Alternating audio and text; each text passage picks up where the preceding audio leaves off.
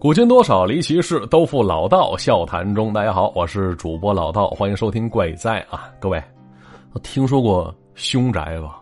嘿，我估计大家伙只是听说过而已，应该都没见过啊，更加没去过。其实所谓的凶宅也没有个具体定义吧？呃，死过人的房子吗？老话讲得好啊，哪块黄土不埋人呢？嘿，这话原意说的可能不是这个事儿，但字面意思来讲吧，埋过人的地面数不胜数啊。不能按照这个界定是不是凶宅呀？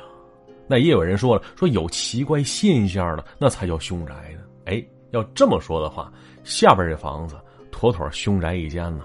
来听故事吧。那之前咱们说过那些事儿啊，往往都是跟诡异情况不期而遇的啊，从没见过哪位能主动贴上去找的。哎，今天算是见着了啊。说的是那天啊。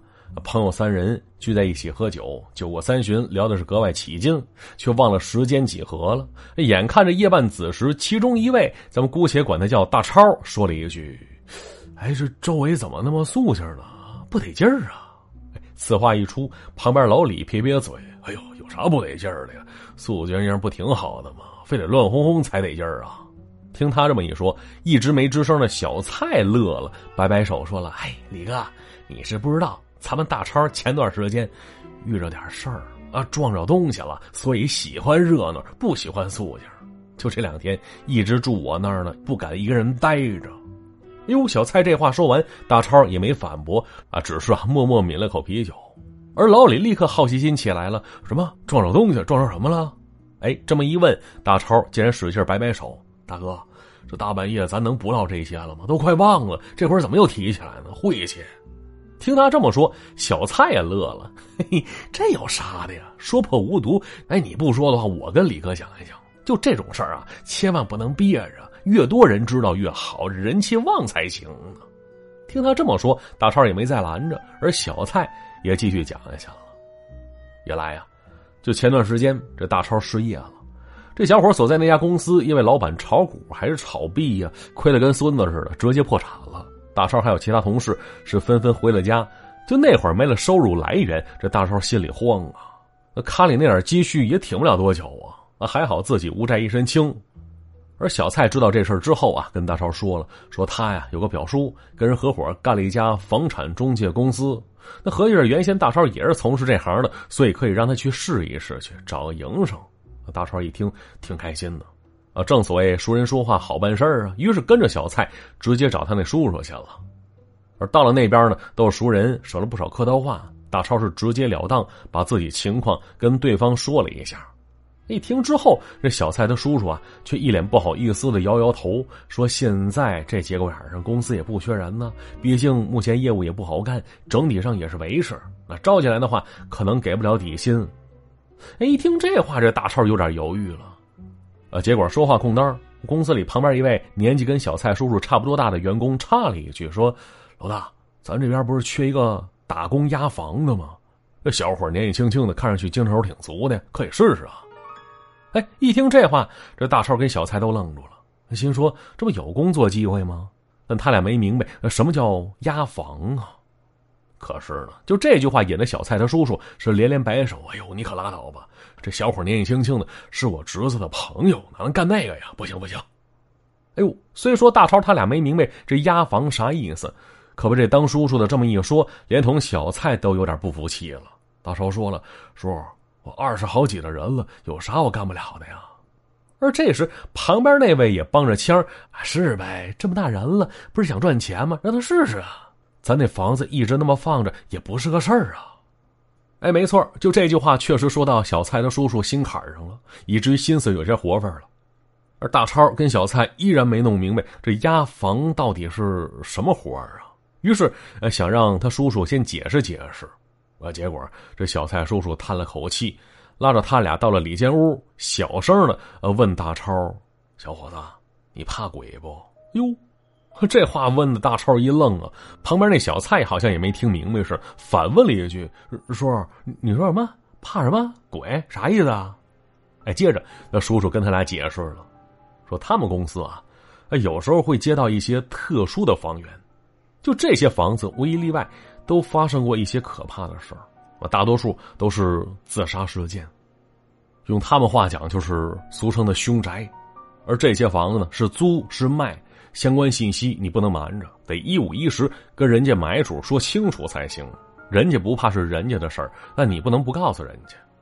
而这些房子，说心里话，大多数其实也没啥问题啊，住进跟普通房子没啥区别。但偏偏有其中一些房子就没那么简单了。那至于简不简单，怎么不简单，得有人进去住上一段时间才能知道。而住进去的人跟人可不一样，有些人住进去过不了几天就撤了啊，说啥也不敢继续住了。而有些人住进去踏踏实实的，短则几天，长则一个来月，哎，之后这房子竟然也消停了。没错，就好像这人住完之后，种种事儿，呃，就像是被那人给压下来了似的。所以，就这个过程就叫做压房。那按咱以前听说过的说法，就是看这人八字硬不硬呗。他叔叔说了，说这活不属于正式工作，没有其他待遇保障，发生什么事儿啊，也跟公司没什么关系，需要自己扛着。哎，但只有一点，报酬特别高，去那住上一个月，能顶上其他员工半年工资啊。一听这个待遇条件，大超立刻来了兴致了。要说他当时租那个地方是个老破小，地段偏的要命，所以听上去这工作哎能免费住好房子，还能有钱拿。哎呦，立刻跟小蔡他叔叔说了：“啊，叔，我干这活我行，我可以。”可当时小蔡听完多少有些犹豫啊，毕竟这事儿是他牵的线搭的桥，他就担心大超别再出事儿了呀，所以就劝这大超说让他考虑考虑再做决定啊。接着就把他扯走了。而那天，小蔡由于工作关系先走了一步啊。大超本应该回家呢，可在路上就反复合计着刚才小蔡叔叔说的那个压房的活哎，越想心里越刺挠。人还没走到车站呢，就折返回去了。哎，再次见到小蔡叔叔时，这大超是直截了当说：“叔我是无神论者，不信这世界上有什么妖魔鬼怪、乱七八糟的东西。哎，就这工作，有房子免费住，还有钱拿，不干是傻子。哎，你让我去试试去呗。”当时小蔡叔叔一听，嗯，思忖片刻，微微点了点头。那见他心意已决，便跟他约好时间地点，那第二天先去看看那处房子去。要说当大超跟叔叔来到那栋房子楼下时，大超人都有点兴奋了呀，因为那是一处高级公寓啊，在这儿租房子的话，是他现在住那地儿的三倍有余。啊，要是花钱买，嘿，他不清楚这地儿房价是什么情况，因为他压根没敢合计过。而接着，这叔叔带着大超进了楼，跟保安打声招呼，直奔六楼而去。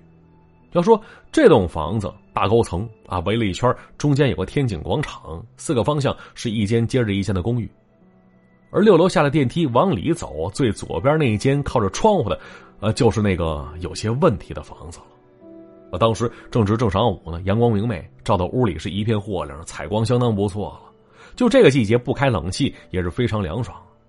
大超看到了，这屋子面积不大，标准的公寓单间进门是玄关鞋柜，呃，左边是卧室，堪堪摆进去一张双人床，呃，右边是浴室，连着洗手间，干湿分离的。呃，再往里一些是厨房，而进门正对着是一个规整的客厅，外边还有个不小的阳台。要说看着这间房，两相一对比，大超只感觉自己租那个房子简直就是个猪窝呀，人家这个才叫房子呀。于是随口问了一句：“叔叔，这房子真挺漂亮的，得多少钱呢？”那一问之下，这小蔡叔叔乐了：“哟，小伙怎么了？想出手啊？哎，别看这是个公寓啊，配套服务挺到位的。十四楼没有住户，人物业特意安排的是健身会所，楼顶还有个泳池。啊，只是因为那件事儿啊，这房子我是按六折收来的。孩子，你跟小蔡是好朋友，你要真要买的话，叔叔少赚点按六折卖你。”哎这可是亲情价啊！那一听这话，大超也乐了。嘿，叔叔你可别逗我了，按一折卖我，我也买不起呀。能在这住上一个月，我就潇洒一个月吧。哎，没错。之后这大超拿上钥匙，简单归置了下行李，就直接搬进来了。而入住之前，这小蔡叔叔是语重心长嘱咐大超说：“小伙啊，住进来之后，进出活动尽量挑白天，到了晚上能不出去，咱就别出去了。”还有啊，甭管这人认不认识，轻易别让别人进来。要说这些话，大超听在耳朵里，有没有放在心上？他当时也没在意，因为这家伙一门心思都在琢磨啊，怎么在这新房子里逍遥快活呢？因为那段时间呢，他也没有其他工作，呃，在这儿住那就是他当时的工作。所以白天他依然在寻找其他的正经营生。到了晚上，买了零食、啤酒、可乐，要么看电影、刷剧，要么是打游戏打到爽。哎，直到第四天夜里，出事儿了。老话讲得好，天底下哪有免费午餐呢？给你那么多报酬，那绝对是有原因的呀。大超记得第四天那天晚上，他在家里正看着一档综艺节目呢。啊，结果看着看着，门铃响了。啊，走到玄关，看了眼猫眼儿，发现来人竟然是小蔡。哎呦，好朋友啊！于是伸手就要开门去，可结果这手刚搭上门把手，啊，接着像被烫着了似的，立刻缩回来了。因为当时他心里立刻冒出个念头，心说：“哎，不对呀，那自己可一直没跟小蔡说起这事儿，他是怎么知道的呀？”啊，对，有可能是他叔叔跟他说的吧？可他叔叔会详细到把这房子的门牌号都告诉给小蔡吗？要说这些想法啊，大超事后明白了，哎，都是小蔡叔叔那句话引出来的。没错，叔叔说了，到了晚上不要开门，甭管来人他认不认识，都不要开啊。所以，那想到这儿，大超回到屋里，拿起电话，那加小心呗，给小蔡拨了通电话过去。但这通电话半天没接通。而门外却没再响起任何电话的铃声，只不过此时门铃声已经停下了。大超合计，也不知道小蔡还在不在外边啊。于是，他再次走到门前，刚要抬眼看向那猫眼时，手里电话接通了。小蔡在电话里那边说着：“喂，大超，怎么了？什么事儿啊？”听到这话，同时这大超眼睛已经递到猫眼跟前了。可结果，只见到那小蔡依然处在门外边，手里却并没有拿着手机呀，而眼睛却直勾勾盯着猫眼儿。啊！见此，大超感觉有点不对劲儿，于是赶紧退了回来，对着电话小声问了一句：“老蔡呀，你在哪儿呢？”那边说着：“我在家呢。”这点给我打电话，咋了？想喝点啊？哎呦！要说这句话说的，这大超头皮一炸，心说电话里的是小蔡，那门外站着的是谁呀？啊，只是一个跟小蔡长得特别像的人吗？要说这会儿啊，大超已经完全顾不上搭理电话里小蔡了。他先要确认一下门外那家伙什么情况。可这时耳边却突然响起了一个动静，哎，是耳边响起来的，不是电话里传出来的。那人好像说着：“ 嘿嘿嘿嘿，这么快就被发现了。”那接着这房门带着门把手开始猛烈的晃动起来。很明显，门外那家伙想要闯进来呀。于是，大超赶紧把门锁挂上，又搬来旁边那鞋柜子，是死死顶住了房门。就这样，这房门晃了好一阵儿，之后终于停下来了。啊，同时，那大超那一头冷汗也跟着淌下来了。就这会儿，面对门外一片寂静，大超慌的要死，心说：“那谁呀？是人是鬼呀？是闯进来的酒蒙子吗？”啊，心说：“不能啊，楼里这保安做的挺好的，外人轻易闯不进来的呀。”所以，那家伙要是不是人的话，那就一定是别的什么东西了吧？没错啊，到这儿，大超才意识到这房子作为凶宅的严重性，以及他作为押房之人的危险性啊。那至于后面的事儿啊，我们下集继续说。好，我是主播老道，下集再见。